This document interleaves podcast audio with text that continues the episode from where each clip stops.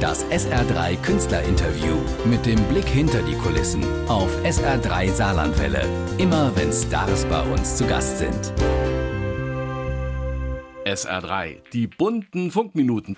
Radio Uwe und Klaus heißt die neue CD, wobei die feisten heißen Matthias und Rainer. Und die sind heute nicht zugeschaltet und gezoomt aus dem Heimstudio. Echte Künstler hier mal wieder bei SR3 am Mikrofon. Ich grüße euch.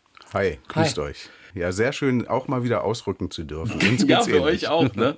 Der Junggesellenabschied. Also wenn man älter wird, man denkt, es sei wie Hangover im Kino, bisschen Kopfweh morgens, Filmriss, aber es war geil. Äh, ich musste doppelt schmunzeln. Vor fast zwei Jahren war ich zu einem eingeladen. Da habe ich gesagt, geht mal lieber ohne mich. Wie, wie ist es bei euch? Das ist bei uns ja in, in gewisser Weise ähnlich. Wir werden ja immer gerne nach der Authentizität, also der Authentizität ja, gefragt. Und das Authentische an diesem Lied, an dem Junggesellenabschied, ist, dass ich tatsächlich äh, geheiratet habe, das erste Mal mit über 50. Und die Teilauthentizität ist, dass ich, als ich gefragt wurde, gibt es denn auch einen Junggesellenabschied, ich gesagt habe, nö. Auch schön, ne? Radio Uwe und Klaus. Erstmal danke, dass ihr das Radio hochleben lässt. Heute wäre ja Podcast Uwe und Klaus. Irgendwie hipper, oder? Mm, nein, weil der Aufhänger, der war ja, wie soll ich sagen, es ging ja um die Radioshows, um die klassische Guten Morgen Radioshow, die ich persönlich nur vom Hörensagen kenne. Nein, ich habe es auch schon mal gehört und dann gleich wieder ausgemacht, weil mir so viel gute Laune, so viel authentisch gute Laune das überfordert mich um diese Zeit. Da bin ich noch nicht bereit zu. Und das ist ja ein Phänomen, was auf sehr, sehr, sehr vielen Sendern stattfindet. Und es hat mich so berührt und ich kann am besten über Dinge schreiben, die mich ganz doll berühren. Und ich habe es halt einfach ein bisschen, dachte ich mir, motzen, meckern, sich beschweren ist ganz einfach. Aber mal eine Alternative bieten, mal was anderes machen, ist ja was ganz anderes. Und zack, dann ist Radio Uwe und Klaus entstanden. Wie gesagt, wir haben uns dafür Pseudonyme zugelegt. Ne? Rainer ist der Uwe. Ich ne? bin doch der Klaus. Der Klaus. Manchmal wechseln okay. wir auch. das macht ja nichts. Das Rollen kann man tauschen. Das pralle Leben, schonungslos und doch heiter. Kann es sein, dass einige Songs vor Corona und welche während entstanden sind? Also Kreuzfahrt finde ich zum Beispiel äh, herrlich, wie Menschen, die die Ruhe des Meeres lieben, zu dreieinhalbtausend auf dem Boot sind. Gerade ist, glaube ich, luftiger bei diesen AIDA of the Seas Costa Schiffen. Mhm. Auf jeden Fall ist, hat dieses äh, Corona-Ding diese Auszeit für uns auch was Gutes gehabt, weil wir haben natürlich Songs schreiben dürfen, wir haben mehr Zeit gehabt und sind sonst nicht so tagesaktuell und nicht so situationsbezogen, wie das zum Beispiel ein Song wie auch der sich darauf befindliche Lagerkoller der das eben einfach äh, zum Ausdruck bringt, was mit uns allen um uns herum geschehen ist. Ne? Und der äh, Junggesellenabschied ist ein Song, den gab es eben schon bereits vorher. Und ja, wir haben tagesaktuelle Dinge auf dem Album Radio Uwe und Klaus. Verschwörungstheorien zum Beispiel. Richtig. Das ist so ein bisschen ja, mhm. aktuelles Teil. Matthias und Rainer, ihr lebt nicht in derselben Stadt. Wie ist das äh, Zusammenarbeiten ja. gewesen? Ja, das ist eine interessante Frage. Wir haben ganz lange zusammen in Göttingen gewohnt. Dann mhm. ist der Rainer nach Aber Mannheim jeder in gezogen. seiner eigenen Wohnung. Leider. Meistens. Leider. ja, äh, Rainer ist nach Mannheim gezogen, ich nach Kassel und ab da mussten wir uns echt überlegen, wie, was, wie strukturieren wir das Ganze jetzt. Und wir treffen uns immer in einem Ferienhaus, meistens eine Woche oder so und da lassen wir es uns gut gehen. Da erzählen wir unseren Frauen immer, dass wir arbeiten. Mhm. Im Prinzip legen wir die Beine hoch, gucken Fernsehen. Bevorzugt äh, terminieren wir diese Arbeitssessions immer auf Europameisterschaft mhm. oder ähnliche Dings. Ne? Nein, das ist wirklich unser Weg, den wir gefunden haben, geht vielen Kollegen sicherlich ähnlich dass wir uns zurückziehen. Das ist eine Exklave, ne, wo auch äh, ansonsten nichts anderes passiert, außer Tag und Nacht Musik. Einen nehmen wir noch, Andrea. Und äh, ein ganz besonderes Einkaufserlebnis.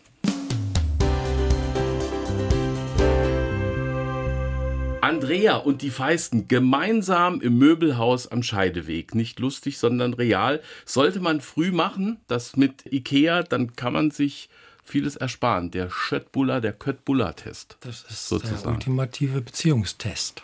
Wir geben ja, wir sind ja echte Fachmänner, was, mhm. was Beziehungen angeht. Ja, wir wissen ja echt, wo der Hammer hängt. Den behalten wir auch nicht für uns, den geben wir manchmal auch gerne weiter. So wie bei Andrea. Ne? Ich muss an dieser Stelle nochmal sagen, Andrea hat mich mehr oder weniger meine Freundin zu inspiriert. Die meinte, mach mal ein Lied über Pärchen bei Ikea. Und ich dachte ja eigentlich, oh, oh nee. Und, aber ich sag mal, jetzt der Erfolg gibt dir recht, in der Tat. Danke, Süße. Comedy gewinnt immer, finde ich, wenn sie gesungen wird und man merkt sich das besser. Badesalz haben tolle Lieder, Otto ist ein Hammer-Gitarrist. Witze nur so erzählen, das wäre euch zu öde. Also das Musikalische, das ist ja was ganz Wichtiges. Ja, äh, ja, also äh, der musikalische Vortrag. Es gibt viele Sachen, die kann man ausprobieren, aber vielleicht kann man sie auch einfach gar nicht. Also auch jetzt beispielsweise wir redeten ja gerade über äh, Tagesaktualität, Verschwörungstheorie, das Lied, äh, Lagerkoller, politisch sein.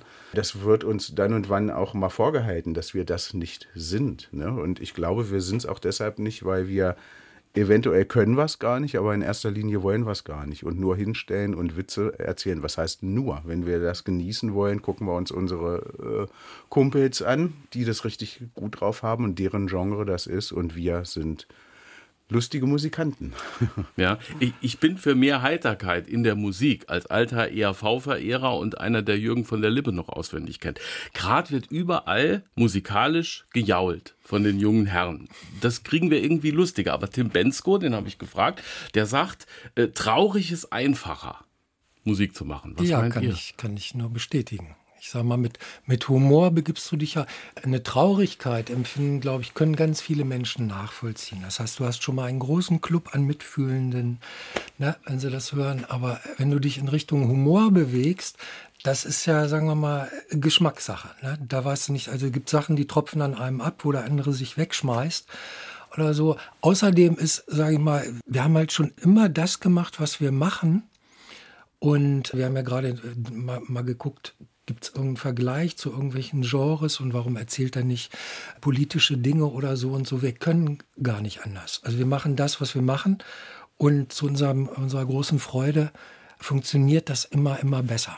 Und wenn man auf die Musik trotzdem nochmal geht, es gibt jetzt, wenn ich mal so die ganz großen Flöcke einhaue, es gibt äh, Ballermann witzig, mhm. es gibt Rock-Pop witzig und es gibt Kabarettsendung im dritten witzig. Mhm. Wie muss man da die Balance finden? Die Frage ist äh, deshalb interessant, weil wir uns das selber noch nie gefragt haben. Wir, wir tun äh, Dinge intuitiv. Wir, wir tun äh, das, was uns gefällt und äh, womit wir natürlich auch Erfahrung gesammelt haben. Klar, daran orientieren wir uns ne, und sagen sowas wie ein Junggesellenabschied, toll, so eine Story, sowas in der Richtung können wir ruhig irgendwann nochmal machen, ne, mit unter anderen Vorzeichen. Aber so eine Orientierung, was müssen wir jetzt tun, dass wir richtig ausgewuchtet sind und dass wir richtig am Markt sind, machen wir nicht. Auch wenn jetzt, sagen wir mal, ein Stressmanagement äh, uns an die Gurgel gehen würde und sagen, ihr verschenkt mir ein unglaubliches Potenzial, wir machen jetzt mal echte Stars aus euch. Mhm.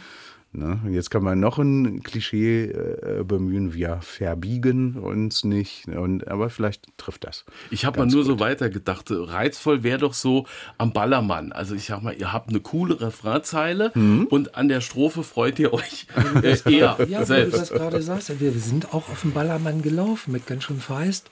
Mhm. Das war ja die Vorgängerband von uns oder so. Da gab es den Titel Du willst immer nur ficken. Der ist da zum, weiß ich nicht, was trinken die da? Wie heißt das Zeug?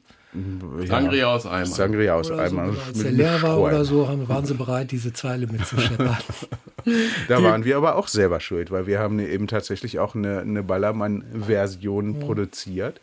Und das ist keine Strafe oder so. Das ist auch nicht, dass wir sagen, oh, oh mein Gott, was haben wir getan? Und oh mein Gott, was sind das für Leute? Das ist ja überhaupt nicht der Fall. Nur das ist natürlich von der Gesamtballerhaftigkeit eines, ein solcher Abend ne, in einer der einschlägigen Performance-Places würde uns, glaube ich, überfordern. Aber nichtsdestotrotz, so, so Typen und Kollegen, auch die kennen wir flüchtig oder auch ein bisschen besser, die das durchziehen und die das performen und die sich, ich glaube es ihnen wirklich dabei auch wohlfühlen. Ne? Alles völlig okay, auch wenn es mir die Schuhe auszieht, weil es mir auch zu laut wird. Das SR3 Künstlerinterview mit dem Blick hinter die Kulissen auf SR3 Saarlandwelle. Immer wenn Stars bei uns zu Gast sind.